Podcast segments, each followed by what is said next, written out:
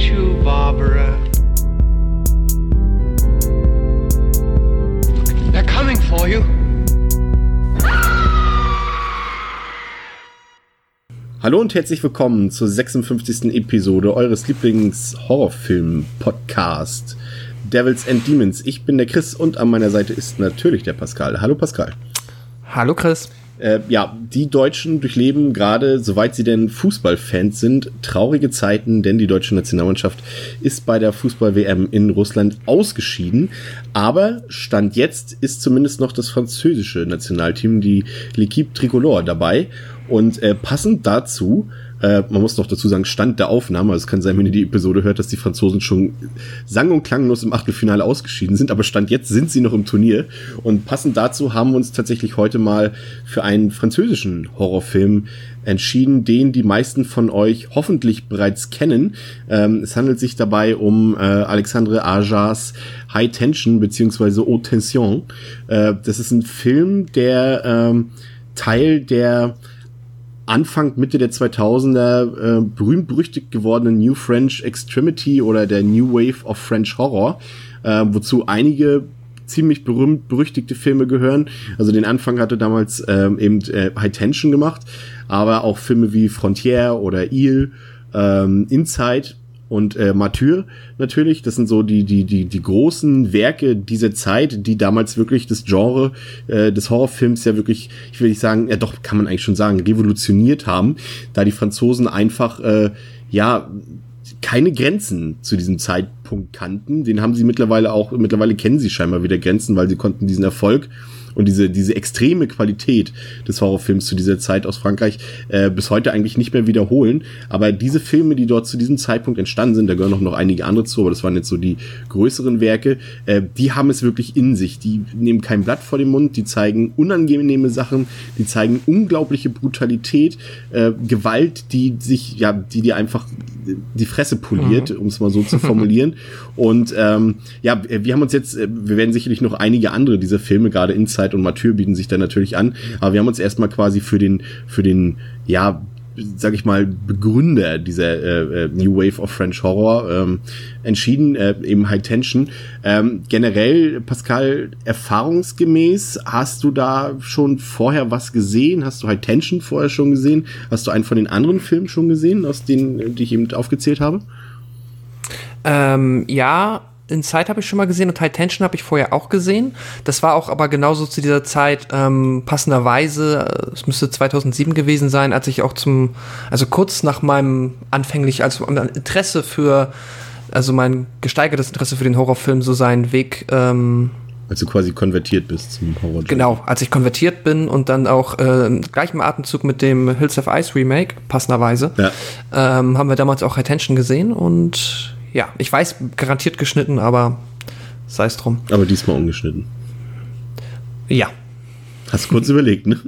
nee, ich, hab, ich weiß gerade nicht, ob das klug ist, das zu sagen. Ach so, ja. Also natürlich die Zuschauer, äh, also äh, die, die, beste Variante ist natürlich die gekürzte FSK 18 Variante dieses Films. Ja. Das wollen wir äh, natürlich hier nicht verleugnen. Ähm, ja, Alexandre Ajar äh, hat ja in der Folge ähm, groß auch ein bisschen von sich reden äh, nee, wie, wie, wie ist diese Redewendung? Er hat von sich hören lassen? Von sich reden, von gemacht. reden gemacht. Oder ja, ich glaube ja. Jetzt hast du mich auch. Und, ja, ja das, manchmal ist es auch ansteckend, meine, meine, meine, mein, mein Gefühl für richtige und falsche Sprichwörter.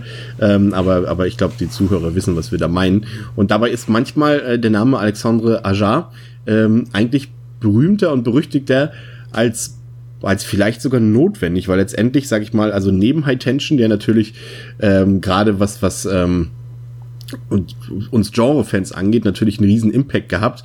Ähm, aber ansonsten war da ja eigentlich gar nicht so viel. Also natürlich, du hast es eben schon angesprochen, dass aus meiner Sicht ähm, ja großartige Remake von von äh, Wes Cravens äh, The Hills of Ice.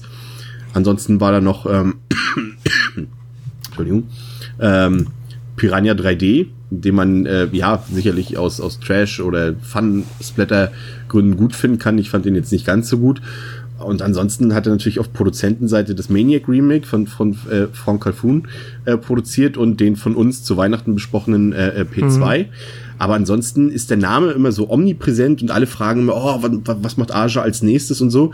Und, und dabei hat er eigentlich gar nicht so viel gemacht. Ne? Nur das, was er eben gemacht hat, äh, diese zwei, drei Filme, die waren halt ziemlich gut.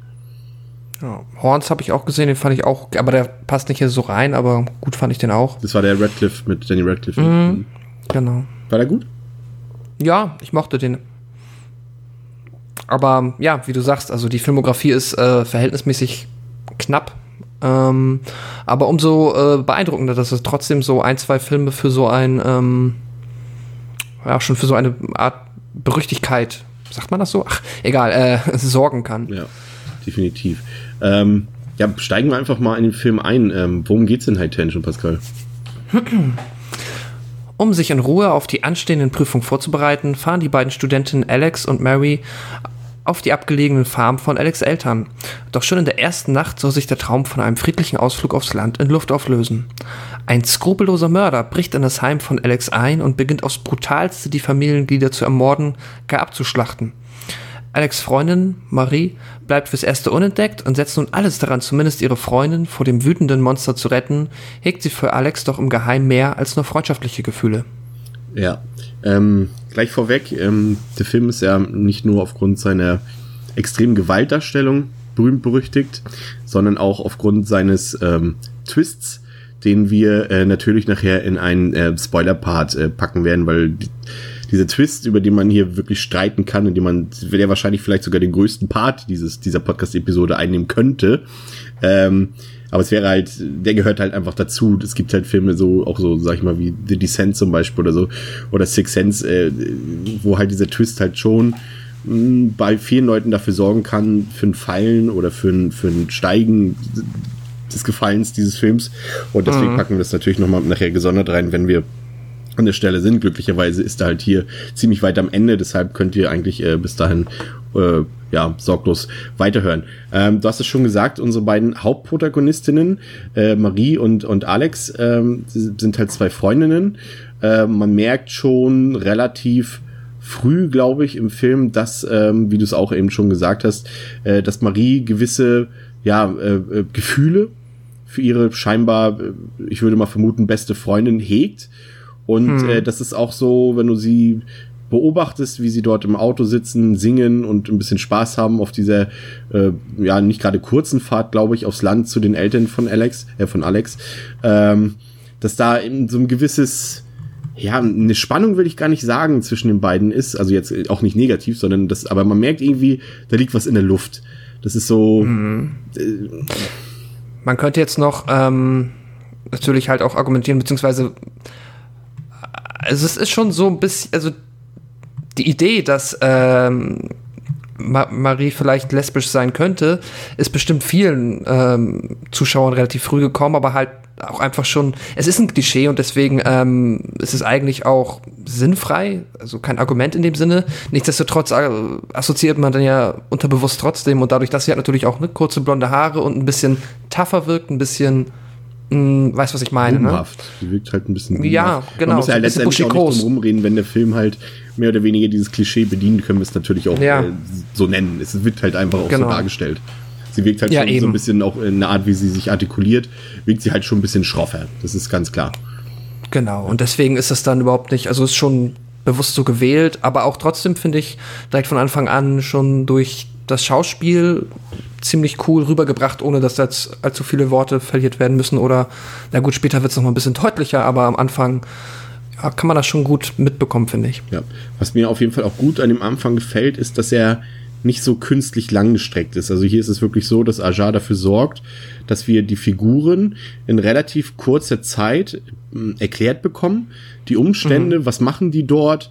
Äh, äh, wir sehen auch dann, äh, da gibt's ja schon so ein paar Blenden hin zu, zu dem Elternhaus von Alex, wo wir dann auch die ähm, Familienmitglieder schon so ein bisschen vorgestellt bekommen, parallel quasi sozusagen in einer Art Parallelmontage, wenn man so will. Und, und dass er so innerhalb von 10, ja, 15 Minuten eigentlich die, die, dieses Grundkonstrukt, um das es hier geht, ähm, die Ausgangssituation und, und die Figuren uns eigentlich schon relativ nahe gebracht hat. Er, er, er fängt nicht an, hier groß irgendwelche Hintergrundgeschichten zu erzählen, aber es ist mhm. schon so, dass uns die beiden Mädchen äh, oder jungen Frauen äh, doch ziemlich sympathisch sind oder es spricht zumindest nichts dagegen, sie sympathisch zu finden und auch auf den ersten Blick äh, gut, das ist jetzt kein, kein Foreshadowing von mir, also äh, auch auf dem zweiten Blick sind auch die, ist auch die Familie von Alex äh, ähm, sympathisch. Also da, das ist relativ schnell erzählt. Also er versucht da nicht irgendwie noch mehr draus zu machen, als jetzt notwendig wäre für diese Geschichte.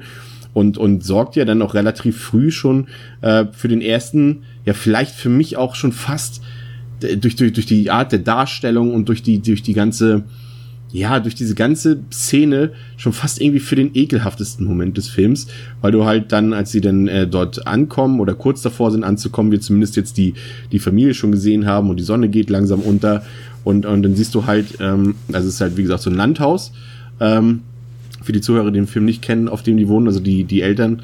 Ähm, und das ist ziemlich weit abgelegen von der Stadt, auf jeden Fall. Das mhm. wird auch deutlich im Dialog, äh, fragt Marie dann auch, und kann man da überhaupt was machen? Und Alexa sagt dann auch irgendwie sowas, ja, wir haben hier, glaube ich, noch dieses kleine Gasthaus, da kann man irgendwie mal was trinken gehen oder so.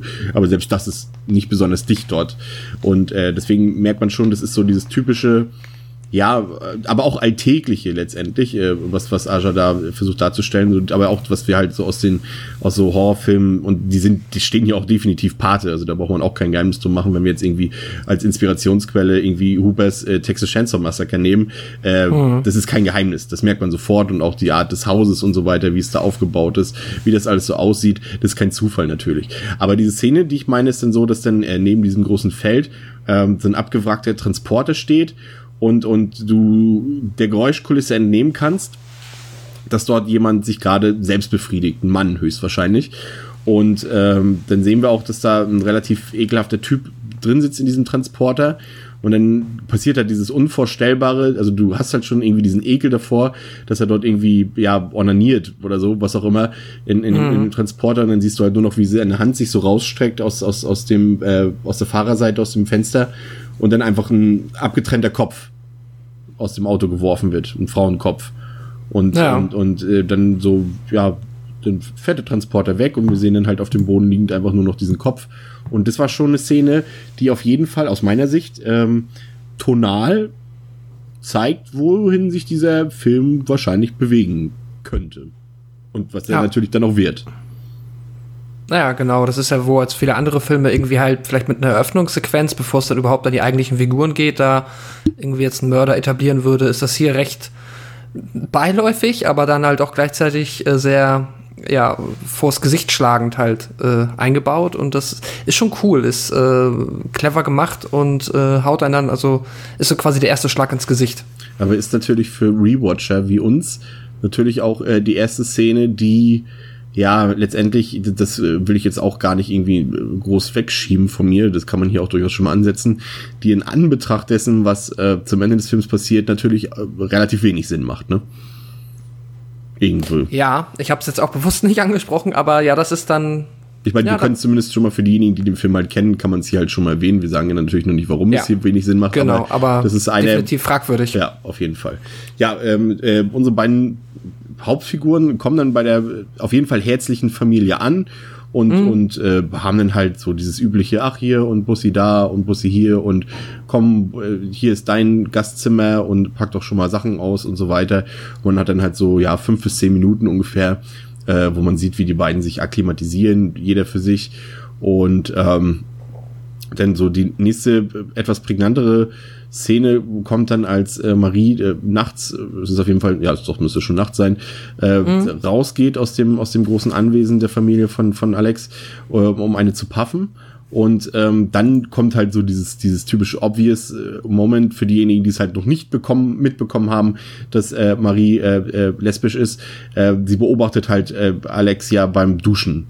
Ähm, das ist dann so, ja, relativ simpel dargestellt, finde ich äh, irgendwie, das hätte man irgendwie, ich weiß auch nicht, ob der Moment erotisch sein soll oder ob er einfach nur äh, dazu da sein soll, Leute, ihr habt es noch nicht mitbekommen vielleicht, aber unsere Hauptfigur ist lesbisch und äh, steht auf Frauen und, und sie steht sogar nicht nur auf irgendeine Frau, sondern auf ihre beste Freundin und deswegen guckt sie ihr beim Duschen zu.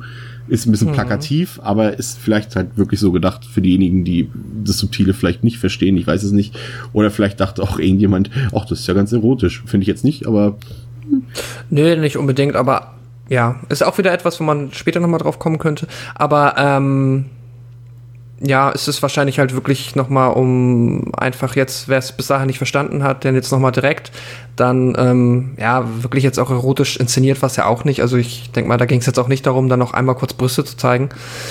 Auch wenn das passiert ist, Ja, aber ähm, deswegen haben wir uns irgendwie so, so einfallslos, keine Ahnung, vielleicht muss man da auch keine, Ja. keine große Kunst draus machen.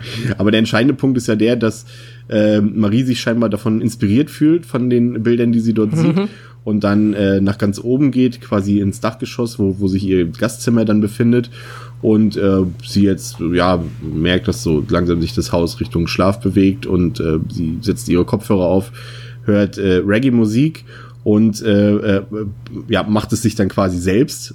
Äh, also befriedigt sich selbst und äh, das ist eine interessante Montage, die da äh, Baja macht, weil auch hier ähm, ja, weiß ich nicht, äh, er macht es eigentlich ganz gut und äh, letztendlich hast du auch recht bei dem, was wir eben gesagt haben. Er versucht gar nicht diese Momente irgendwie so darzustellen, als könnte man jetzt Gefallen daran finden. Vielleicht ist es auch einfach das, weil weder diese diese Duschszene von Alexia noch noch hier diese diese äh, Selbstbefriedigung von Marie haben irgendwie eine erotische erotische Ausstrahlung und so. Und das ist ja generell eine Sache, die ich an an an High Tension sehr sehr sehr sehr gut finde, ist, dass es halt komplett ein humorbefreiter Film ist. Und deswegen könnte ich mir durchaus vorstellen, dass er es jetzt einfach trocken und sachlich rüberbringt, ohne jetzt irgendwie da einen Zuschauer auf die Idee zu bringen, oh, das ist ja heiß oder sowas. Und ich glaube, vielleicht könnte das sogar ein Hintergrund sein, dass er einfach auch dann gar nicht davon ablenken will.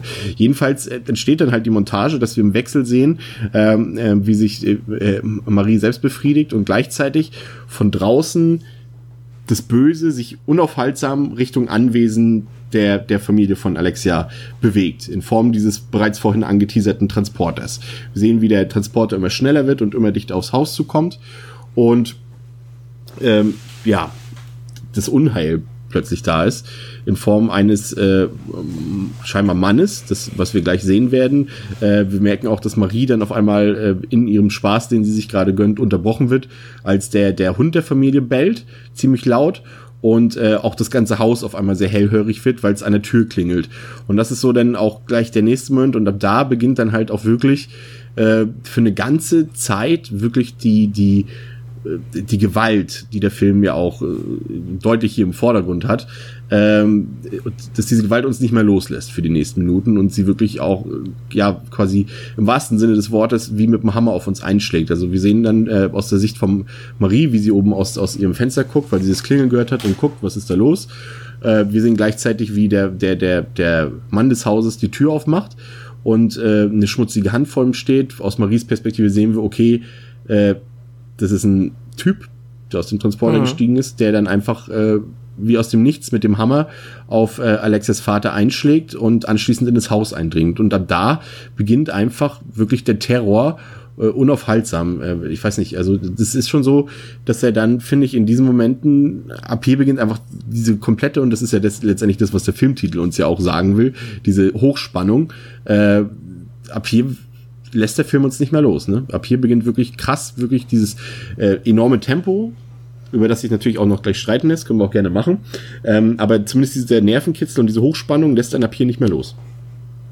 Ja, definitiv. Also, ähm, sobald er quasi im Haus ist und anfängt abzuschlachten, das ist eigentlich jetzt, klingt ein bisschen, ähm, es ist eigentlich, es ist, passt einfach so gut, weil er halt wirklich aufs Brutalste sich der Familienmitglieder entledigt. Ähm, allein den Vater, wie er da halt dann äh, den Kopf mittels des, äh, der Kommode ähm, abtrennt und man dann noch dann schön das Blut aus dem, äh, ja, Ja, es ist so, es Hals. ist, es ist so, so, so trocken einfach so. D- Äh, da kommt ja noch dazu, es ist, man kann sich vielleicht jetzt, wenn man den Film nicht kennt, gar nicht so richtig vorstellen, mit einer Kommode Kopf abtrennen. Aber der Vater Ja. klemmt einfach mit seinem Kopf quasi im Treppengeländer fest. Und, und, und äh, der Antagonist, äh, ja, eiskalt, äh, schiebt einfach eine Kommode genau an, äh, an seinen Kopf und schiebt immer weiter, bis sich äh, die Hälfte des Kopfes abtrennt, sozusagen. Ähm, vielleicht mal hier direkt ein Einwand. Ich muss sagen, Ja, es tut mir schon fast ein bisschen leid, weil eigentlich ist da jemand an den Effekten bei gewesen, der eigentlich äh, sehr berühmt für seine Effekte ist, nämlich äh, Gianetto De Rossi, der äh, sehr oft mit, mit äh, Lucio Fulci äh, zusammengearbeitet hat, zum Beispiel House by the Cemetery, The Beyond oder Voodoo, aber auch viele andere Filme, auch Hollywood-Filme wie Der Mann mit der eisernen Maske, also dieses, äh, diese Neuauflage mit Leonardo DiCaprio mhm. damals und, und so einige Sachen.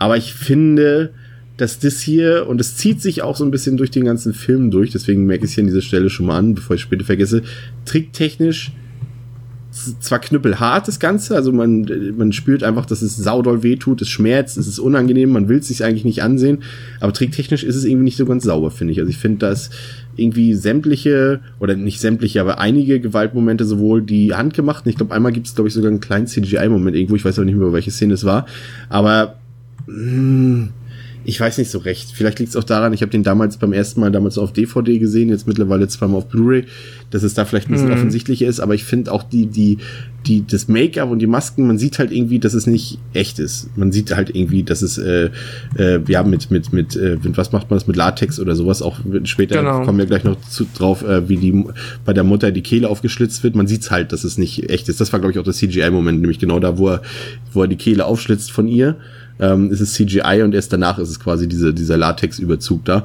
Aber das war, war mir nicht sauber genug. Ich weiß nicht, wie es dir da ging, aber es so gab es einige Momente, wo das irgendwie in, in der zweiten Hälfte dann irgendwie besser, komischerweise, in der zweiten Hälfte des Films. Aber gerade bei den Gewaltmomenten, die sich im Haus abspielen, habe ich Besseres gesehen. Drücke ich es mal so aus. Hm. Ich finde, also bei der Mutter ist es mir auch aufgefallen. Bei dem Vater jetzt und auch eigentlich bei allen sonstigen Effekten ist habe ich jetzt nicht unbedingt gesehen, dass er handwerklich, äh, also fand ich die eigentlich grundsolide. Ich fand höchstens mal, dass jetzt halt, wo dann das Blut aus dem Hals ähm, vom Vater spritzt, dass er da höchstens vielleicht fast schon den Ton so ein bisschen driftet von weg von diesem sehr beklemmenden, sehr trockenen zu einem fast schon ja, zu, ja, dieser, also es sieht schon fast ein bisschen comicartig aus, weil es halt so, meinetwegen ist das auch realistisch, ich weiß es ja nicht, aber ähm, das wäre so der einzige Kritikpunkt oder wo ich mal zumindest kurz gedacht habe, hm, okay.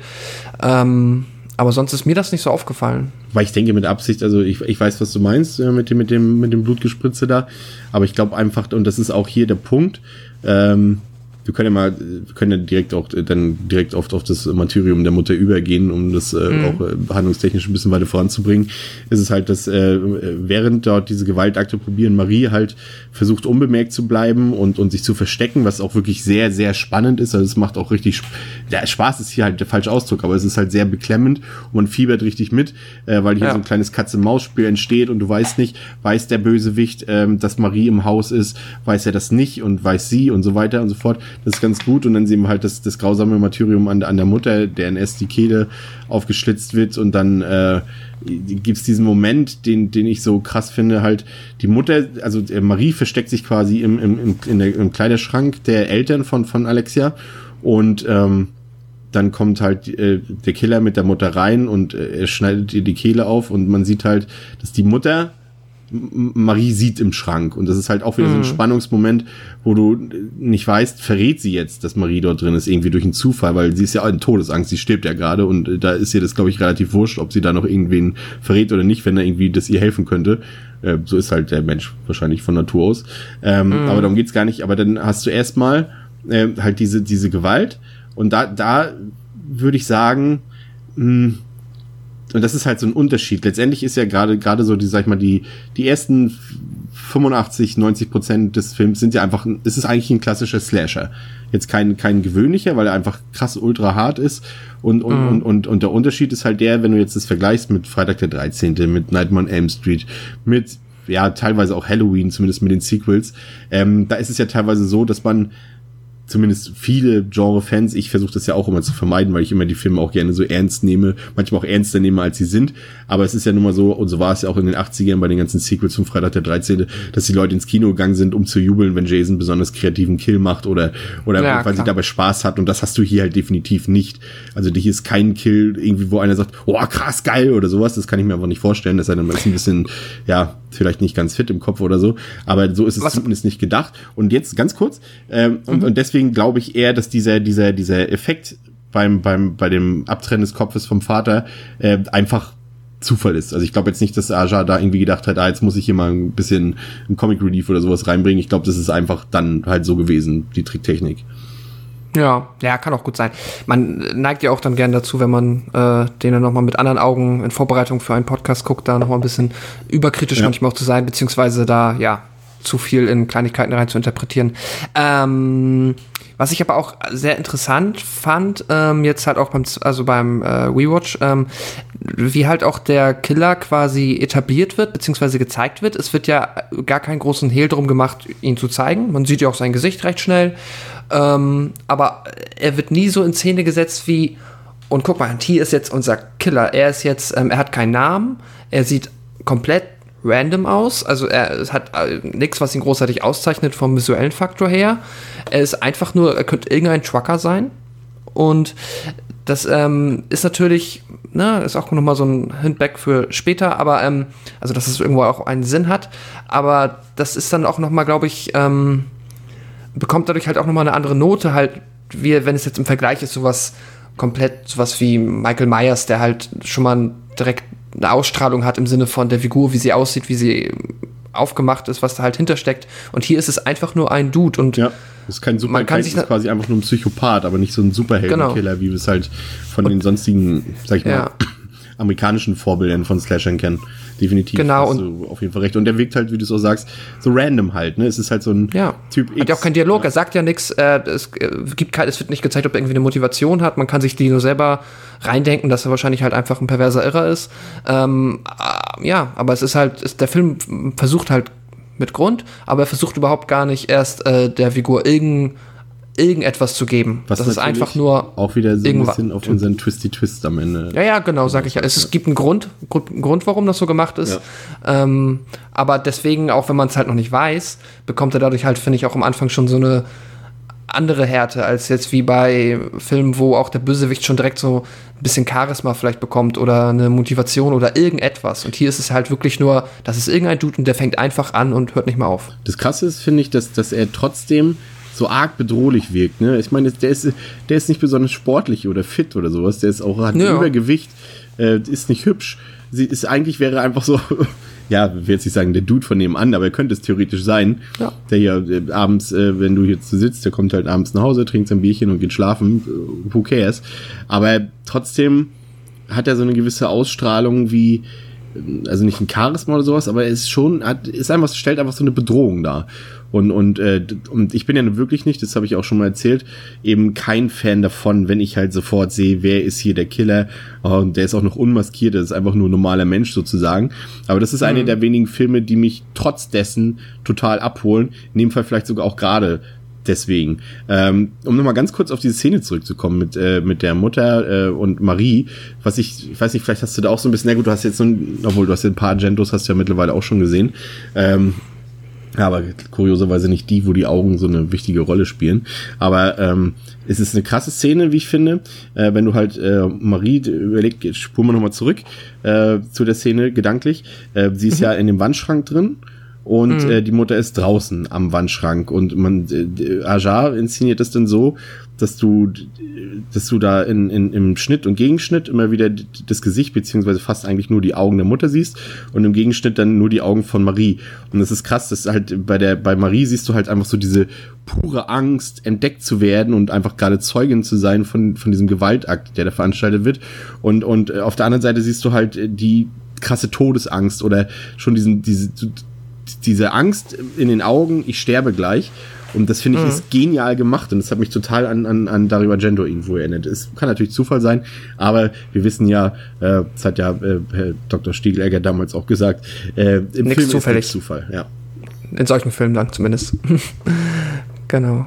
Ja, ähm, ja, ist generell ähm, sehr gut in Szene gesetzt und äh, was ich auch nochmal sagen wollte, der Film hat halt auch von Anfang an so eine wunderbar bedrückende Atmosphäre, die halt, du hast ja auch gesagt, äh, ist absolut humorlos, das ähm, hilft dann natürlich auch. Aber ähm, ja, auch sonst ist da, also da kommt nicht ähm, einmal irgendwie ein Spur von irgendwie so ein, so ein angenehmer Zwischenpart, wo man mal kurz aufatmen kann oder so. Der ist von der ersten bis zur letzten Minute unangenehm und bedrückend und ja, ich finde auch, ja, nee, das wollte ich sagen.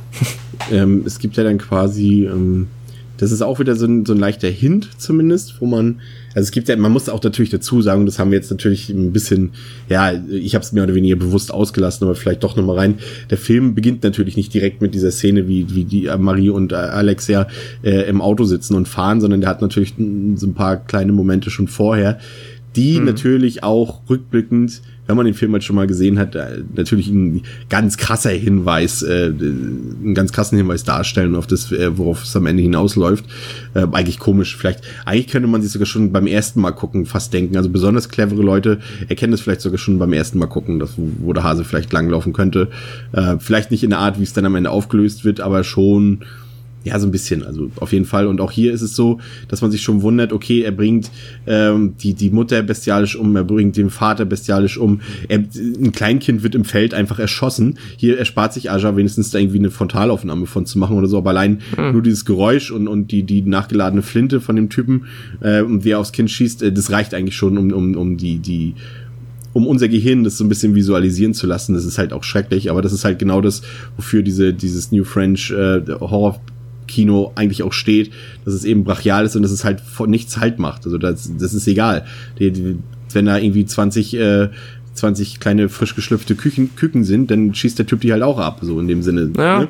Und, und das ist halt das, was zum einen, wenn man gerade eben mit so einem Kino nicht vertraut ist, sehr wohl überraschen kann, weil man einfach mit dieser Härte nicht rechnet. Weil gerade wenn du halt dieses amerikanische Kino kennst, und als Beispiel, wenn du immer wieder dieses, was ja auch bei Katastrophenfilmen so häufig dargestellt wird, Armageddon und so, da können 20 Millionen Leute sterben, aber bitte nicht der fucking Hund da wenn ein Meteorit drauf fliegt auf die Erde, dann überleben äh, überlebt keiner, aber der Hund muss leben. So und und, ja. und und wenn du halt so dieses Kino gewohnt bist und das ist ja teilweise jetzt äh, überspitzt formuliert ja auch im Horrorfilm oft so, äh, dass ja eben dass du da weißt in der Regel wer überlebt und so, da gibt's keine großen Überraschungen und und das hast du hier halt gar nicht. Jetzt äh, in diesem Film ähm, noch mh, hm, nicht ganz so ausgeprägt, aber gerade in den späteren und gerade bei Matthäus als Höhepunkt, äh, der, der nimmt halt keine Gefangenen, ne? Also das ist wirklich so, das ist, ist einfach nur, ja, hart. Ist wahrscheinlich auch dann mit der Grund, weshalb die Filme dann, beziehungsweise High Tension ja auch als Wegbereiter dafür dann so eingeschlagen sind, weil halt dieses Grundgerüst, woran sich halt äh, dann viele Genre-Fans bis dato gewöhnt haben, dass du halt, äh, natürlich halt kann eine Menge passieren, aber du hast immer so ein paar Constraints, also so ein paar Sachen, die halt nicht geschehen dürfen ähm, die fallen halt auf immer weg und dann, ja, sind halt noch mal ein paar ähm, Möglichkeiten mehr drin und das ist halt einfach die komplette Gnadenlosigkeit eines solchen Mörders kann sich dann halt erst richtig, ja, kann sich da halt so entfalten, dass er halt noch mal krasser in die Magengrube schlägt. Ähm, ja, ist krass. Äh, ist natürlich halt dann für den Filmemacher dann macht es natürlich auch nicht leichter, den Film dann überall irgendwie ähm, na, was ich, das mag nicht jeder geschmackvoll finden, wollte ich sagen. Ja. Die ähm, wenigsten wahrscheinlich. Also ja, zumindest, wenn du jetzt aber, den normalen Kinozuschauer nimmst, dann wahrscheinlich die allerwenigsten sogar. Genau. Ja. ja. Die, ähm, also es kommt dann so, dass das, ähm, ähm, mache jetzt einen kleinen Sprung, ähm, quasi ähm, Marie Alexia befreien kann äh, nein, nicht befreien kann, aber zumindest dafür sorgen kann, dass äh, Alexia nicht alleine verschwindet mit äh, hm. dem, dem, dem Bösewicht, der es scheinbar auf Alexia halt abgesehen hat. Ähm, und, und sie kann halt mit im Truck fliehen und versucht natürlich irgendwie alles, dass sie da rauskommen und so weiter. Und äh, das ist wirkt gleichzeitig auch ein bisschen komisch. Auch hier kann man schon zumindest äh, in der Zweitsichtung erkennen, dass hier auch nicht alles so ganz passt irgendwie. Macht irgendwie keinen Sinn mhm. von der Logik her im Nachhinein. Ähm, aber es kommt dann so, dass sie an der Tankstelle äh, landen und Marie dort äh, versucht Hilfe zu holen in der Tankstelle, was für mich eine ja mit die spannendste Szene des ganzen Films ist. Du hast halt den äh, Tankwart, sie sagt hier, komm, hier rufen Sie die Polizei und bla bla bla. Und der Tankwart weiß gar nicht, was, was los ist und was hier passiert. Stellt dann aber fest, als ähm, unser Antagonist diese Tankstelle betritt, okay, mit diesen Typen ist nicht zu spaßen, aber was mache ich jetzt? Und gleichzeitig versucht halt, ähm, versucht äh, Marie sich dort zu verstecken in der Tankstelle und irgendwie Hilfe zu holen. Aber dem äh, unserem, dem Antagonisten, dem Bösewicht, also dem Killer, äh, fällt auf, dass der Tankwart irgendwie abgelenkt scheint und irgendwie was verbirgt. Und äh, der Antagonist ahnt dann mehr oder weniger, dass irgendwas hier los ist, dass äh, er nicht mit dem Tankwart alleine in der Tankstelle ist. Und so entsteht ein schönes Katz-und-Maus-Spiel. Der Tankwart muss dann auch, auch wieder ziemlich herb mit einer Axt dann glauben, aber, aber so dieses ganze Set-Piece, äh, Tankstelle fand ich sehr, sehr spannend und sehr, sehr gut inszeniert. Und auch so gerade, hier können wir es vielleicht mal einwerfen, auch der Score, die Musik, das ist auch vom selben Team, ich habe also den Namen vergessen, aber das ist auch der, der den äh, Score für Inside gemacht hat. Ähm, mhm. Sehr, sehr gut, wirklich. Also richtig spannend, äh, gut inszeniert und, und du, du fieberst halt einfach mit. Also, du, also ich, äh, damals, als ich das erste Mal gesehen habe, habe ich wirklich so ein bisschen Herzrasen fast gekriegt. Also da war ich schon, wo ich halt auch den Twist und so alles noch nicht kannte, aber das war schon, ist toll gemacht, muss ich sagen. Und da fällt mir auch ein, äh, Oh nee, das hebe ich mir noch auf. Das hebe ich mir noch auf, weil wir haben ja noch ein bisschen was und dann wird es noch ein bisschen verdeutlichter. Mhm. Aber ist doch absolut gelungen, die Tankstellenszene, oder? Ja, absolut. Ähm, ich mag auch, dass Downton ja zum ersten Mal der äh, Mörder so ein bisschen Dialog bekommt mit dem Tankwart und ja, auch diese, wenn er sich die Sonnenbrille aufsetzt, so dieses, er weiß es schon so ein bisschen oder er fühlt sich halt schon so ein bisschen, ja, überlegen dem Tankwart gegenüber. Da bekommt er dann doch auf einmal auch noch so eine Art, so ein böses, böses Charisma und ähm, halt diese Überlegenheit wird dadurch noch ein bisschen verdeutlicht und ja, alles, was du ansonsten gesagt hast, da stimme ich zu, das ist wirklich sehr, sehr, ähm, nervenaufreibend. Auch jetzt, selbst wenn man schon weiß, wie es ausgeht, äh, zieht einen immer wieder in den Bann. Ja. Nächstes Setpiece ist dann eine Verfolgungsjagd, zunächst auf der Straße. Also der, mhm. der, der, der Schurke flieht quasi, also was ist flieht, äh, fährt weg, ähm, immer noch mit, mit, mit Alexia hinten im Kofferraum und äh, Marie verfolgt ihn mit einem Sportwagen. Und mhm. das ist eine schöne, äh, ja, ich mag ja eigentlich keine Verfolgungsjagden, aber dieser hat so, ja, komischerweise ausnahmsweise durch, durch so einen Original-Soundtrack-Song, äh, nämlich äh, Newborn for Muse, äh, der da parallel perfekt, wirklich perfekt ja, auf diese Szene, das Lied auch. Szene abgestimmt läuft. Und, und äh, das ist dann einfach irgendwie durch die, durch die Musik so eine richtig ja, driven, äh, getrieben ähm, und macht richtig Spaß, diese Szene. Äh, was da natürlich auffällt, und das ist dann auch ähm, eine Retrospektive so, das, was ich eben sagen wollte, kommt ja dann danach eigentlich nur noch ein weiteres Setpiece, ähm, ist, dass letztendlich der Film ja eigentlich nur aus vier ja, aus vier Setpieces besteht. Ne? Du hast also am Anfang, mhm. du hast dieses, dieses, äh, das Haus, du hast die Tankstelle, du hast die Autoverfolgungsjagd und du hast dann das, was halt dort im Wald nachher gleich noch passiert. Und, äh, die, und äh, Ajar inszeniert es so, dass es alles auch sehr langgezogen ist. Also du hast gerade zum Beispiel diese Autoverfolgungsjagd, die geht fast, ich will jetzt nicht übertreiben, aber die geht locker fast zehn Minuten so mit, mit dem Unfall, der da noch passiert, äh, also mit dem Autounfall Maries und so weiter. Und auch diese Tankstellenszene, die andere Filme durchaus wesentlich strikter und kürzer inszenieren würden, die reizt Aja aus. Ne? Also er macht es schon sehr lang mhm. und, und, und zieht daraus natürlich auch einfach seine Spannung. Ja, definitiv. Äh, ich mag das halt auch, dass er dann ähm, sich da immer quasi auf dieses, es ist sehr, ja, fast nur so chapterartig. Ja. Man hat dann ähm, da eine sehr stringente Trennung der einzelnen. Könnte man fast ähm, levelartig sagen? ja, klar. Kannst du genauso gut sagen. Ähm, aber man hat da eine sehr stringente Trennung der einzelnen äh, ja, Handlungsorte und jeder funktioniert für sich auf eine andere Art gut. Und deswegen, ich bin jetzt, also ich mag immer nicht so James Bond Verfolgungsjagden oder irgendwie so klassische. Ja, wo man halt weiß, wo man halt weiß, okay, ja, der verfolgt den, ja, und am, am Ende kann entweder einer fliehen oder sie kriegen ja. ihn. Also da ist halt nichts Spannendes dran in der Regel. Zumindest, klar, wenn so eine Autoführungsjagd irgendwie zehn Sekunden und irgendwie zusammengeschnitten ist, dann ist es okay, aber es gibt ja auch so Filme, wo so eine, so Fast and Furious, oder was weiß ich jetzt, ist ein schlechtes Beispiel, aber wo es dann halt einfach wirklich so ist, dass sie da 10, 15 mhm. Minuten lang sich mit Autos verfolgen. Ja, mein Gott, was soll denn passieren? Es gibt nicht viele Möglichkeiten, ja. bei denen was jetzt passieren kann. Vielleicht kommt, wenn jetzt ein, ein, ein UFO mit Außerirdischen kommt und einen so ein, so ein äh, Auto weglasert oder sowas, ja, das wäre vielleicht noch eine Überraschung, aber ansonsten wissen wir doch alle, wie eine Verfolgungsjagd in der Regel ausgeht. Äh, aber hier ist es irgendwie gerade, ich glaube, es lebt einfach auch wirklich von, von, von dem Muse-Track, der da läuft. Das ist halt so eine sehr, ja. sehr energische, sehr dynamische, ja, Szenenfolge ist, ne? Ja, generell ist aber das, äh nee, nee, generell ist der Soundtrack, wollte ich nochmal erwähnen, äh, ziemlich großartig. Also einerseits das, was er halt an Soundeffekten liefert, um halt äh, dann in den ruhigen Momenten wirklich nur durch so, ja, sehr unangenehme, sehr laute Soundeffekte halt Stimmung zu erzeugen und dann aber auch, wenn halt, ähm, ja, wie der Song von Muse oder andere Tracks kommen, das äh, ist immer perfekt abgestimmt und ja, macht irre Spaß und ja. Ähm, nach dem Autounfall, äh, Autounfall Maries ähm, bekommen wir das letzte Setpiece geliefert. Das ist ja, ich nenne es jetzt mal Gewächshaus-Setting, kann man so sagen, ne? Mhm. Äh, ja, klar. Wo eine besonders äh, morbide Stimmung herrscht. Äh, das ist quasi dann das, das, das Endboss-Level sozusagen. Ähm, und, und ich finde, gerade da ist die Atmosphäre ja, das ist halt das, ne? Also ich finde letztendlich, das sind ja die Kernstärken des Films. Äh, Gewalt, Atmosphäre, Spannung.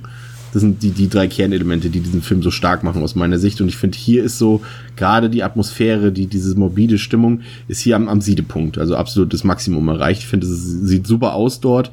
Man hat irgendwie so das Gefühl, auch, dass man das so in einem Horrorfilm noch gar nicht so gesehen hat unbedingt. Klar gibt es auch andere Filme, die bestimmt schon mal ein Gewächshaus hatten und diese leicht, ja, ich weiß nicht, wie, wie man die Stimmung beschreiben kann, aber es ist schon irgendwie ungewöhnlich und, mhm. und dann aber auch wieder diese Gewaltmomente, als, als dann, ähm, müssen wir jetzt ja im Detail noch nicht eingehen, weil es wir ja langsam dann doch schon Richtung Spoilergefilde gehen, ähm, die, diese, dieser Gewaltausbruch von Marie, wie, wie sie mit der, mit dieser Stachelkeule äh, immer wieder ins Gesicht schlägt von dem, von dem Antagonisten, das ist dieses, sagen wir es mal so, dieses Gewächshaus und, und diese Szenen dort, die vereinen für mich die kompletten Stärken des Films nochmal. Sie bringen es nochmal kernig zusammen.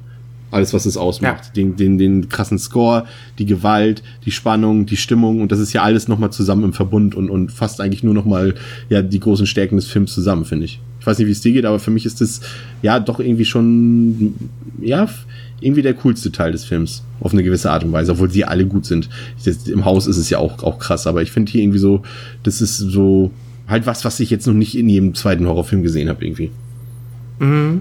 Er ist auch ganz clever, wie die halt miteinander spielen, hier auch genau wie an der Tankstelle.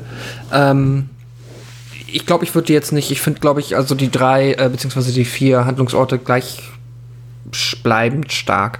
Ich habe jetzt hier nicht irgendwie das Gefühl gehabt, dass mich das jetzt noch unverhältnismäßig mehr von der Atmosphäre und so weiter mitnimmt. Ähm, ja, aber zweifellos äh, auch hier, wie gesagt, der Film von der ersten bis zur letzten Minute schafft er dieses Level zu halten oder sagen wir mal von der ersten bis zur ab jetzt wird's äh, twistig Minute. Ähm, und ja, wie es scheinbar aussieht, ist es erstmal ein Happy End? Fragezeichen. Ja, äh, ich würde vorschlagen, wir hatten jetzt schon lange nichts Twistiges mehr hier im Podcast so richtig. Mhm. Äh, ich würde sagen, äh, bevor wir auf, auf, auf das Ende eingehen, ähm, die Wertung einmal oder das Fazit? Oder wie, wie, sagen wir es mal so, kommen wir erstmal zum Wertungsteil so ein bisschen, ähm, ohne jetzt da auf das äh, twistige Ende einzugehen. Mhm. Also wirklich, oder wir können natürlich darauf eingehen, schon in, hinsichtlich der Bewertung, aber jetzt nicht mit den einzelnen Beweggründen. Ähm, also das ist letztendlich mh, ja, ist natürlich schwierig, eigentlich so ein Fazit zu ziehen. Komischerweise, ich habe das auch naja, auf, sagen wir so. Twitter. Ich habe ja gestern auch geschrieben auf Twitter, dass ich den Film gerade gucke. Und auch da hat sich schon so eine leichte, ich habe die nicht weiter angefeuert, weil ich jetzt auch nicht nichts aus, aus unserer Podcast-Episode vorwegnehmen wollte. Aber es ist schon so, dass für mich der Film ohne diesen Twist äh, funktioniert, sehr gut funktioniert. Und äh, mhm. dass ich theoretisch diesen Twist nicht brauche damit der Film, also ganz im Gegenteil, also ich finde, also es ist halt bis zum Twist einfach ein lupenreiner Slasher, der aber einfach mhm. richtig, richtig gut ist, der nicht x-beliebig ist, sondern der sehr viele Stärken hat, der eine gute Hauptfigur hat und der, der klassisch, Atmo klasse Atmosphäre hat, super Stimmung, äh, brutal ist, aber irgendwie mega spannend dabei und ohne Humor, was ich wie gesagt auch immer gut finde. Klasse Score mit verstörenden Klängen, was mich auch so übrigens so ein bisschen an Texas Chainsaw Massacre erinnert hat, wo halt auch vieles so aus Geräuschen besteht, mehr oder weniger und mhm. daraus ja so eine Art Dissonanz und sowas entsteht und und auch so, dass der sich so ernst nimmt. Du hast auch gesagt vorhin, das ist mir auch wieder bewusst geworden und auf einmal hört man in der Tankstelle den den den Killer mal reden und da ist mir erst wieder aufgefallen, wie wenig Dialog der Film eigentlich hat ab dem Zeitpunkt, wo halt der, der, der Trucker sozusagen auftaucht, ab da gibt es fast gar keinen Dialog mehr in dem Film. Das ist schon fast die einzige Stelle, die da noch kommt in der Tankstelle. Äh, ja. Das hat man jetzt auch nicht so oft. Ähm, Effekte technisch, ich, äh, ja, der Film ist halt auch noch nicht so alt, dass ich jetzt sagen könnte, ja, komm, schwamm drüber. Also ich finde, da habe ich Besseres gesehen und das machen tatsächlich auch die etwas späteren Filme. Gut, vielleicht liegt es dann doch wieder letztendlich am Alter, aber ich sag mal, wenn ich mir jetzt Inside und Martyrs angucke, ähm, die sind da schon tricktechnisch deutlich weiter, äh, was jetzt aber hier nicht großartig stört, weil ja die Gewaltmomente jetzt auch nicht ausgeschlachtet werden. Sie sind ja auch hier äh, kurz, aber dafür halt richtig krass heftig. Ne? Aber es wird ja jetzt nicht irgendwie, es ist ja nicht im Sinne Torture-Porn, so wie wir halt sehen, dass hier noch ein, ein, Mensch zagt wird in 20 Stücke oder was auch immer. Gibt's ja hier mhm. nicht. Ähm, und das gleichzeitig finde ich gut, dass, dass halt bis zu diesem Punkt, zu dem wir gleich kommen, ähm, die Handlung so und das ist das, was, was man in Ajar hoch anrechnen muss. Es ist ja letztendlich eine simple Story bis zu diesem Punkt.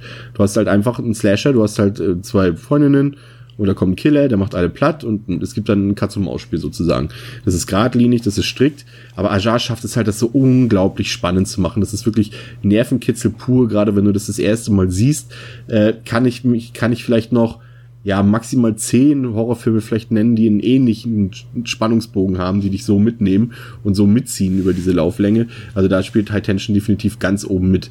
Und ähm, ja, und, und um das, ja, also Fazit, also mein richtiges Fazit habe ich mir dann doch fürs ganze Ende auf, aber äh, sag ich mal, das ist jetzt schwierig, ein Fazit zu, du merkst es, es ist schwierig für mich ein Fazit zu ziehen ohne den Twist. Also deswegen naja, rede ich jetzt, ähm, ich rede jetzt nicht über den Inhalt des Twists, aber ich muss sagen, äh, also für mich ist das ein sehr, sehr guter Horrorfilm.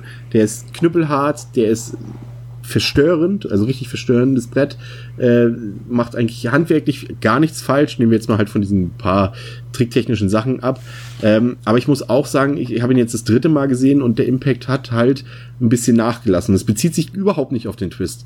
Das, der, über den haben wir noch gar nicht geredet. Aber auch, auch so vom, vom Rest des Films, es hat ein bisschen nachgelassen, weil halt gerade, wenn ich so den Vergleich ziehe, und den muss man zwangsläufig ziehen, weil die Filme halt in ihrer, in ihrer Brachialität, in ihrer, in ihrer, ja, letztendlich Provokation und ähm, auch äh, ja, Reaktion des Publikums irgendwie dann doch zusammengehören, High Tension, Inside und Martyrs.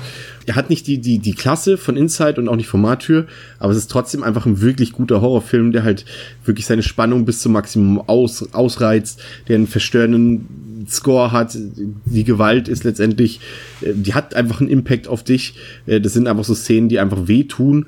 Und der Film hat irgendwie eine gewisse Energie und Power. Das kann man so nicht beschreiben. Der hat halt auch so, so, so ein Tempo drauf, irgendwas sehr angenehm ist. Der läuft 90 Minuten und du hast halt null Langeweile drin. Äh, überhaupt nicht. Der hat einfach immer irgendwie bringt er dein Herz zum Rasen.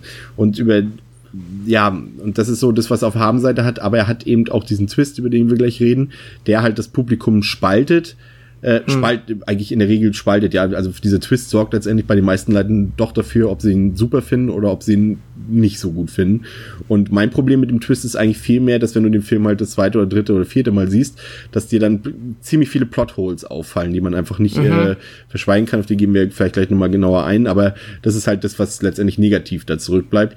Aber ähm, jetzt mal bis zu diesem Punkt würde ich dem, also auch danach diesem Punkt, gebe ich dem Film äh, äh, vier von fünf Sternen. Es war mal bei viereinhalb, aber ich bin mittlerweile bei vier, weil er ein bisschen nachgelassen hat und halt eben, wenn ich halt die Referenz dazu ziehe, Inside und Mathieu, die ich halt noch ein ganzes Stück besser finde, äh, daran ziehe, ist aber vier von fünf Punkten, über was reden wir? Das ist ein guter Horrorfilm, ne?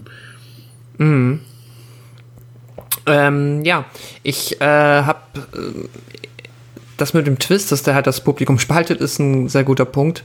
Ähm, ich meine, alles an Qualitäten, das muss ich jetzt nicht nochmal wiederholen, das hast du auch äh, fabelhaft formuliert. Ähm, jetzt fehlt mir noch ein bisschen mehr Vergleich in dem Bereich. Ich hatte, das ist halt ja auch eine äh, ja, schandhafte Lücke äh, in meinem Horrorfilmwissen. Ähm, Großteil des Ganzen, wie du es äh, schönerweise New Wave of French Horror ja, genannt hast. Ja. Ähm, nichtsdestotrotz, äh, ich muss, kann dem halt absolut zustimmen. Bis zu diesem Punkt ist es halt wirklich ein sehr gut inszenierter und sehr spannender Horrorfilm. Ich finde halt schon, man merkt auch, ähm, äh, ja, ist halt schwer, was bei mir ist das erste Mal lange her, aber ich denke, man merkt schon, dass da irgendwas ein bisschen schräg läuft. Also, ich habe, denke man ahnt schon, dass da irgendwie noch irgendetwas kommt, was so ein bisschen, ähm, jetzt noch was Twistiges sein könnte oder irgendwie noch die Geschichte ein bisschen verändert, weil halt der Protagonist so, ähm, so komplett flach ist bis dahin und ja. so komplett un ungreifbar. Ähm, ja, und ähm, naja gut, und im Endeffekt ähm, ist es halt schwer, den Film dann, also wenn das jetzt quasi ohne den Twist oder ohne dass da noch irgendwas gekommen wäre, jetzt einfach abrupt geendet hätte, hätte ich auch gesagt, so, hm, ganz im Ernst, das ist jetzt so ein bisschen, das ist zwar alles mega cool inszeniert und das ist irgendwie auch mega atmosphärisch und die Effekte und dies, das, finde ich auch eigentlich alles ganz cool. Aber jetzt raff ich auch nicht wirklich, was mir der Film jetzt bezüglich dieses Antagonisten sagen möchte. Ja, weil er halt so das gesichtslos ist, ne? Ja, genau. Also da muss noch was kommen. Lustigerweise ist es ausgerechnet, das ausgerechnet der, der, äh, der Killer, der sein Gesicht mal zeigt in einem Horrorfilm, das ausgerechnet der Ja. gesichtslos ist. Ja, es ist halt, ist halt wirklich der, könnte ein x-beliebiger Trucker halt sein, wie er halt dann oft in Filmen dargestellt wird. Ähm, naja, das heißt also, quasi muss jetzt noch etwas kommen und ähm, das kann ich ja vorweg sagen. Was da noch kommt, finde ich auch nicht so gut, genau aus dem Grund, wie du es gesagt hast. Dadurch ähm, wird halt viel von dem, was man vorher gesehen hat, in Frage gestellt, beziehungsweise kann eigentlich so gar nicht passiert sein. Nun ja. Ähm, und im Endeffekt bin ich jetzt auch bei vier von fünf Punkten. Ähm, ja, äh, absolut empfehlenswert. Äh, ist halt echt ein Trip, der Film. Macht richtig, richtig Laune. Mm, ja, und was man dann vom Ende hält. Ich, aber ich finde schon, auch wenn man das Ende nicht so mag, dann der Weg bis dahin ist halt auf anderen Ebenen qualitativ so hochwertig, dass man den sich dann trotzdem, glaube ich, noch ein zweites Mal angucken kann. Und am Ende denkst du halt so, wenn du es jetzt nicht magst, denkst du so, ja, okay, whatever. Man kann auch einfach ausmachen ab diesem Punkt. Ja, zum Beispiel. Oder man kann Genau. oder man kann ja auch zu Ende gucken einfach sich den Teil dann wegdenken sozusagen. Ja, ähm, ja. genau. Äh, bewegen wir uns mal in den Spoiler-Part. Also ab jetzt, Mhm. äh, äh, Leute, also guckt, wenn ihr den Film noch nicht gesehen habt, guckt ihn euch auf jeden Fall an. Äh, vor allem, weil uns auch einfach eure Meinung interessiert. Könnt ihr uns auch gerne so schreiben, auch wenn ihr den Film äh, schon vorher schon gesehen habt. Ähm, Habe ich auch auf Twitter gemerkt, dass, der, dass, das, dass dieser Film generell sehr viel Resonanz erzeugt, ob jetzt gut oder schlecht, aber irgendwie die Leute reden gerne über diesen Film. Und, und Mhm. ähm, auf jeden Fall solltet ihr den gesehen haben, ob ihr ihn denn gut findet oder nicht gut findet, aber ich finde das schon, dass der in, in, in das Repertoire gehört, der, sag ich mal, zumindest vielleicht nicht besten, also aus meiner Sicht gehört er zu den besten, ähm, aber, aber, aber generell der wichtigsten und wegbereitendsten Horrorfilme nach 2000. Also der gehört auf jeden Fall dazu und äh, deswegen solltet ihr euch den auf jeden Fall mal anschauen. Ähm, Deswegen kommt jetzt der Spoiler-Teil, also abschalten, wenn ihr nicht hören wollt, äh, wie wir das Ende verraten und darüber noch kurz diskutieren. Also, Darf Spo- ich verraten? Ja, Spoiler in Ja. 3, 2, 1 und ab jetzt wird frei geredet. Spoiler. Ähm, ja, äh, wir sehen ja dann am Ende, wie ähm, Marie halt quasi, wie du schon so schön beschrieben hast, unfassbar brutal auf den Mörder einschlägt und danach in so eine Art Nervenzusammenbruch zusammenklappt. Und kurz daraufhin sehen wir dann, wie, ähm, ich weiß gar nicht, ob das Polizisten sind oder auf jeden Fall, wie halt Menschen zu dieser ähm, Tankstelle kommen. Ich glaube, es war ein Wo Random ja- oder? Ja, der eine wurde Kapitän genannt, Captain oder whatever. ähm, ist auch super egal. Aber auf jeden Fall ähm, ist ja das die Tankstelle, wo der Tankwart noch vor kurzem da ähm, mit der Axt vom Mörder hingerichtet wurde. Und äh, jetzt sehen wir halt, wie die dann sich die Kameraaufnahmen anschauen. Und in dem Moment offenbart sich dann ähm, der komplette Film allumfassende, schon tausendmal angesprochene Twist, dass ich glaube, ja, äh, man kann sich halt auch schon denken, dass ähm, Marie selber der Mörder ist und äh, quasi eine schizophrene Persönlichkeit ist oder zumindest eine sehr ausgeprägte Ich, ich finde es schon, Persönlichkeitsstörung. also dissoziative Persönlichkeitsstörung ist Ja, das genau. Schon, hat, ja. Und ähm, ja, sie selber hat die komplette Familie von Alex umgebracht, hat Marie geknebelt, hat sie entführt, hat sie in das Auto getan. Da fängt sie mich jetzt schon an. Ähm, und ich nehme das mal vorweg bezüglich der diversen Plotholes, die sich dann auftun ja. ja, erzähl sie ruhig gleich. es sind halt. So, man kann sich halt überlegen, wie darf man das jetzt alles verstehen? Ähm, ist es quasi so, dass was wir gesehen haben, eine verwehrte Wahrnehmung von dem ist, was Marie sich denkt, was gerade passiert, obwohl sie eigentlich halt das alles macht, aber dann gibt es halt natürlich auch nur ein Auto, dann gibt es keine Verfolgungsjagd. Ja. Weil wer fährt denn das andere Auto? Das gibt es halt einfach nicht. Das Ja. heißt, das ist per se nicht passiert, was wir gesehen haben. Auch der Typ am Anfang im Transporter, der da, ähm, hast du am Anfang auch schon mal angesprochen, dass das auch so in die Richtung Plothole geht, den gab es dann halt auch nicht, der sich da ähm, mit dem Kopf selbst befriedigt hat, weil Zumal sie ja zu dem Zeitpunkt noch im Auto war. Zumal es übrigens lustigerweise der Kopf von Alexia ist. Was irgendwie auch null Sinn macht. Ah, okay, ja. Ja, ähm, man, ich habe das im Nachhinein so ein bisschen so interpretiert, zum Beispiel diese Szene mit dann, wo man immer erstes Mal sieht, wie er sich da im Auto selbst befriedigt mit dem Kopf, äh, ist halt vielleicht so etwas wie, sie kommt jetzt in die Stadt und mit ihr auch ihre zweite Persönlichkeit. Ja, ja. Und ähm, nichtsdestotrotz ist es unfassbar schwer danach, das irgendwie noch glaubwürdig nachzuvollziehen. Man muss sich mehr oder weniger dann den Rest des Films selbst im Kopf nochmal nachbauen und sich permanent selbst überlegen, wie das denn jetzt funktioniert haben hätte können. Du hast dann halt auch nicht, das machen ja viele Filme, die mit so einem Twist aufwarten, dass du dann nochmal so einen kompletten Katalog an Flashback-Szenen bekommst, wie es eigentlich war. Aber dafür ist das hier auch irgendwie zu abwegig, als dass man das hätte darstellen können. Und ich glaube, das wäre auch zweifellos in die Hose gegangen, da irgendwie zu versuchen, jetzt nochmal die Szenen, wie sie wirklich abgelaufen sind, zu zeigen. Ja, ähm, das ist halt wirklich schwierig. Und ich finde es halt auch, ja, nicht so fabelhaft gelungen. Aber wie ich es auch schon gesagt habe, ich finde, irgendetwas hätte kommen müssen. Das ist jetzt halt so semi-gut gelungen, meiner Meinung nach. Ja, es ist ähm, halt, es ja. ist halt so. Ich finde ja die die Idee des Endes finde ich ja überhaupt nicht verkehrt. Und es macht doch halt irgendwie Sinn, ähm, sie halt wirklich, wie, wir es ja am Anfang, wie sich, wenn man halt aufmerksam zuschaut, dass sie auf jeden Fall unglücklich in, in Alex mhm. verliebt ist und, und äh, ihr aber das nicht sagt und so weiter. Aber gleichzeitig das, was, was du ganz am Anfang in der allerersten Szene mit Christoph von wegen, niemand darf sie haben, außer ich, oder was sie da auch immer sagt am Anfang, falls er nicht mhm. erinnerst, sowas in der Art. Und äh, ja, und, und das macht durchaus Sinn, aber es ist halt so, als wäre der Film, als wäre das Drehbuch fertig geschrieben worden. Es gibt ja auch angeblich, ich meinte irgendwie sowas äh, vorgestern noch auf der, der IMDb gelesen zu haben, dass es wohl zwei Drehbuchfassungen gibt für das Ende. Äh, man dann aber irgendwie auf einem größeren Distributor gewechselt hat. Irgendwie, ich glaube, das hat, ist ja von Eurocorp hier von, von Luc Besson, das Produktionsstudio. Und ich glaube, die haben das dann sich halt für diese Fassung hier entschieden.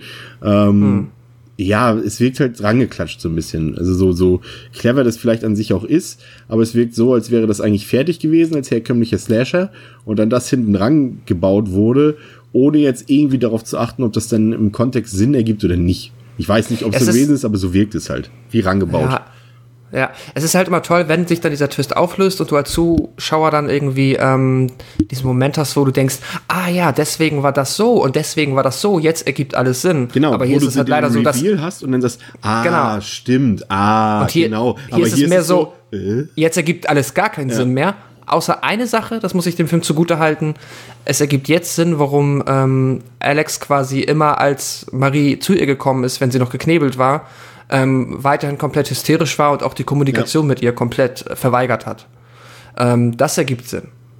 Das ist ähm, auch schon fast einem vielleicht vorher aufgefallen, weil panisch, ja, aber man, sie hat ja mal nach dem Telefon gefragt und da jetzt irgendwie eine halbwegs gescheite Antwort wäre dann vielleicht noch zu erwarten gewesen unter Umständen, aber ansonsten, ja, ist der Film dann halt leider ein Film voller Plotholes, die ja, muss man sich halt selber irgendwie zurecht interpretieren und das ist, macht nicht so viel Spaß dann. Passt nicht so zum Film. Was natürlich auch fies ist, das ist natürlich auch gleichzeitig das Fiese, was ich auch gerne denn wieder mag, was wir zum Beispiel, halt, ich habe es vorhin schon mal äh, erzählt, bei diesem äh, Twist oder diesen Turning Point am Ende von The Descent zum Beispiel hast. Ähm, gut, den will ich jetzt nicht auch noch spoilern, den werden wir definitiv hier auch nochmal besprechen. Aber es ist halt so, dass du, hast du es halt auch hier so, dass es halt einfach fies ist, das Ende, weil hier hast du es halt wirklich so, du, es ist ja nicht so, als wäre dir irgendwie, Marie ist die ja nicht, sie ist jetzt nicht die super sympathische Heldin, aber sie ist, äh, aber man fiebert mit ihr mit, ganz einfach, ne, man will ja auch, dass sie letztendlich Alexa befreit, sozusagen, jetzt aus der reinen Grundthematik heraus, ähm, die uns der Film erzählt, zunächst ohne Twist quasi, und, und, und du feuerst halt sie 90 Minuten lang an um dir dann quasi letztlich von ihr den Arsch versohlen zu lassen. das ist irgendwie schon fieses. Und man darf auch nicht vergessen, und das wollen wir auch, auch nicht außer Acht lassen, der hat natürlich auch hier ähm, im Schlussakkord natürlich gerade mit dieser, mit dieser Kreissägen-Szene und so natürlich auch noch ein paar richtig deftige Momente, ne?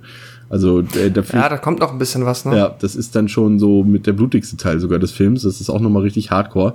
Ähm, aber ja, ich weiß nicht, also für mich, ich sag mal so, dieser Twist an sich der hat an, mein, er hat an, meiner, an meiner Bewertung nichts geändert.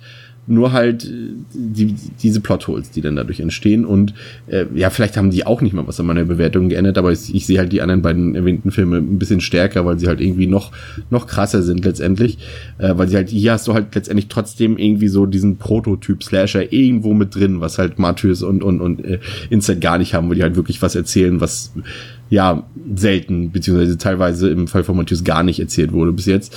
Ähm, ja, letztendlich, ich glaube, wir können uns darauf einigen, wenn wir sagen, dass es ein, ein Twist ist, der spaltet, das Publikum. Das siehst du auch, wenn du in diverse äh, äh, Seiten siehst, die da Bewertungen vorgenommen haben, wo halt auch das Publikum die Meinung schreiben konnte, sei es jetzt Moviepilot, IMDb, Letterbox, was auch immer.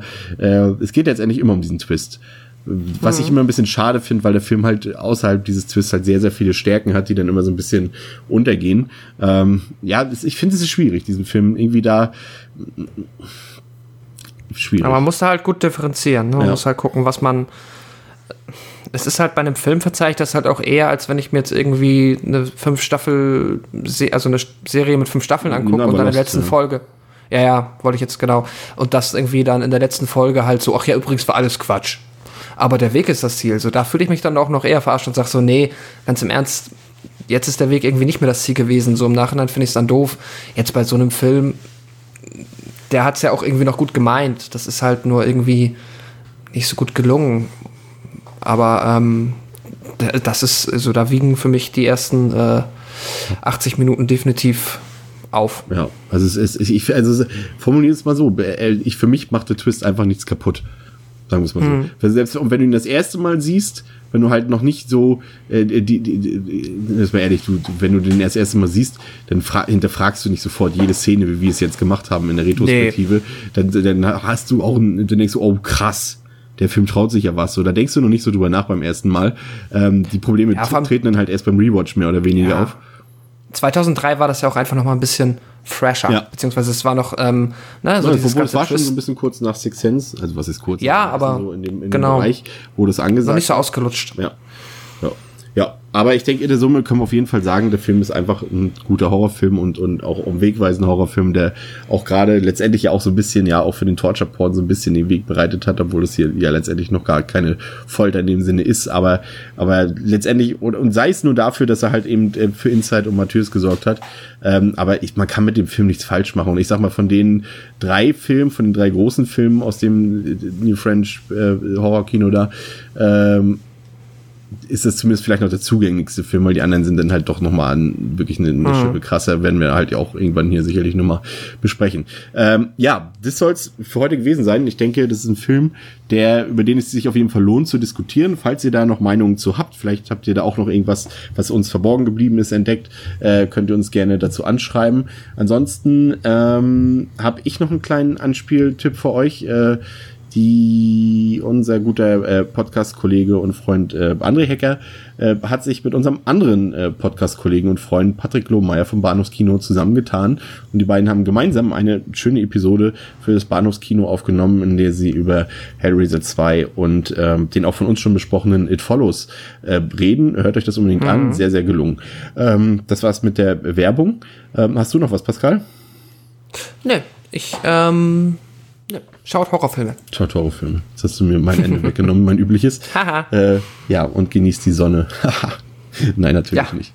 Obwohl es aktuell geht. Habe ich schon von meinen UV-Folien am Fenster erzählt, die eine un Mhm. unglaubliche Wirkung hinterlassen haben und ich noch nicht einen Tag mehr hier Hitze in, in, in, im Wohnzimmer hatte. Das ist wirklich erstaunlich. Du hörst gar nicht mehr auf zu schwärmen. Nee. Freut mich sehr. Ja. Übrigens, äh, dieser Podcast ist gesponsert von, nein.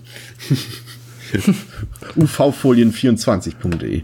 Nein. Äh, ja, also vielen Dank fürs Zuhören. Äh, hört uns, äh, gebt uns Bewertungen auf iTunes, haben wir schon lange nicht mehr gemacht. Ich will auch gar nicht unsere, unsere gute Quote von 29 positiven Bewertungen äh, jetzt irgendwie unter, unterbrochen haben, aber ihr könnt trotzdem ruhig ein bisschen fleißiger bewerten und ähm, was auch immer macht, abonniert uns auf Spotify und so weiter. Also bis zum nächsten Mal bei Devils and Demons mit Chris und Pascal. Auf Wiederhören. Tschüss.